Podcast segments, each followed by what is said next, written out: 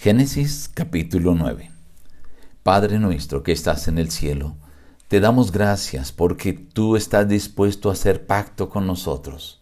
Hoy ayúdanos a hacer ese pacto también contigo, porque queremos tu protección. Te lo imploramos en el nombre de Jesús. Amén. Reciban el saludo de su amigo el pastor Juan Emerson Hernández y la invitación a abrir su Biblia para que nuevamente meditemos en la palabra de Dios. Hoy en la parte del capítulo 9. Bendijo Dios a Noé y a sus hijos y les dijo, fructificad, multiplicaos y llenad la tierra. Infundiréis temor y miedo a todo animal sobre la tierra, a toda ave y a todos los peces. Todo lo que se mueve y vive os será de alimento, lo mismo que las legumbres y las plantas verdes. Os lo he dado todo. Pero carne con su vida, que es su sangre, no comeréis. El que derrame la sangre de un hombre por otro hombre, su sangre será derramada, porque a imagen de Dios es hecho el hombre. También dijo Dios a Noé y a sus hijos, Yo establezco mi pacto con vosotros y con vuestros descendientes, y con todo ser viviente. No volveré a exterminar a todos los seres vivos con aguas del diluvio, ni habrá más diluvio para destruir la tierra. Esta es la señal del pacto que yo establezco por perpetuidad con vosotros y con todo ser viviente que está con vosotros. Mi arco he puesto en las nubes, el cual será por señal de mi pacto con la tierra. Y sucederá que cuando haga venir nubes sobre la tierra, se dejará ver mi arco en las nubes, entonces me acordaré de mi pacto con vosotros. Dijo pues Dios a Noé, Esta es la señal del pacto que he establecido entre mí y todo lo que tiene vida sobre la tierra. Los hijos de Noé que salieron del arca fueron Zen, Can y Jafé, y de ellos se pobló toda la tierra. Noé plantó una viña, bebió del vino y se embriagó, y se desnudó en medio de su tienda. Can Vio la desnudez de su padre y lo dijo a sus dos hermanos que estaban afuera. Cuando despertó Noé de su embriaguez y supo lo que le había hecho su hijo más joven, dijo, Maldito sea Canaán, siervo de siervos será a sus hermanos.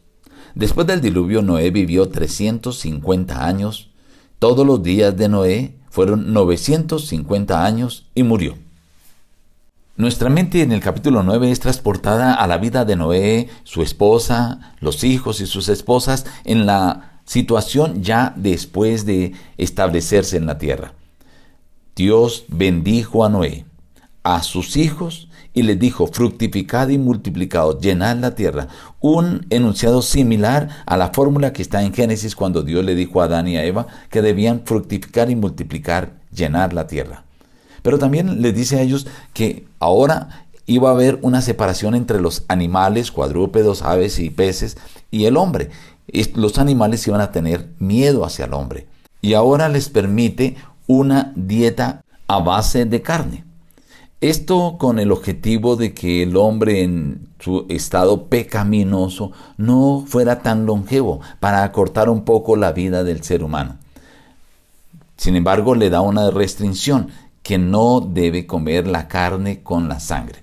Obviamente cuando nosotros miramos los contextos de, de la dieta bíblica a base de carne, encontramos que eran carnes limpias o animales limpios. Vimos en uno de los capítulos anteriores que Noé distinguía entre los animales limpios y los animales inmundos. Dios le dijo a Noé que permitiera entrar siete parejas de animales limpios y solamente una pareja de animales inmundos.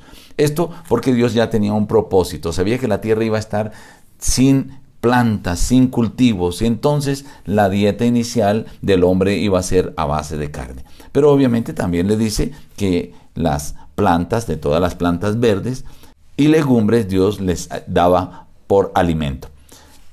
El Señor hace un pacto ahora con Noé, con sus hijos, con todo ser viviente y es que no va a volver a destruir la tierra por medio de aguas de diluvio. No habrá más diluvio para destruir la tierra. Y para ello el Señor coloca una señal del pacto. La señal es vigente hasta hoy porque el Señor dijo que esa señal que Él establecería sería entre Él y todo ser viviente de la tierra. Es el arco iris. El Señor dijo: cada vez que aparezca nubes de lluvia, entonces aparecerá también el arco y yo me acordaré de este pacto para no destruir otra vez a todo ser viviente por medio de un diluvio. Y la Biblia narra un incidente de Noé. Entre sus labores como agricultor, plantó una viña y del fruto de ella dice que se embriagó, a tal punto que perdió la razón y dentro de su carpa se desnudó. Al parecer su hijo Can no solamente que por casualidad lo vio desnudo, sino que se quedó viéndolo y se burló y parece que hizo mofa de su padre delante de los hermanos. Esto desagradó a Noé y por eso dijo que maldijo a Canaán.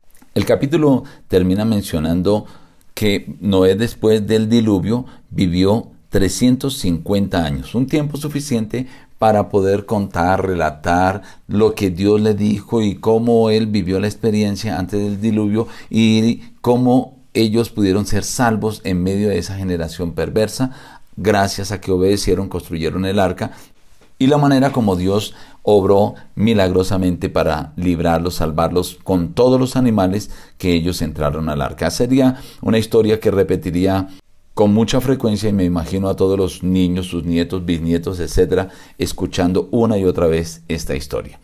Hoy todavía tenemos esta señal de ese pacto que Dios hizo con Noé y con su descendencia, que no destruiría la tierra otra vez con diluvio. Pero está anunciado que la tierra va a ser destruida a través del el fuego, va a ser quemada. Pero tú puedes obtener la protección de Dios, tú puedes ser librado de ello si hoy entras en pacto con Dios. La invitación entonces es para que hoy aproveches, haz pacto con el Señor y el Señor te asegura su protección. Nos despedimos diciendo busca a Dios en primer lugar cada día y las demás bendiciones te serán añadidas. Que Dios te bendiga.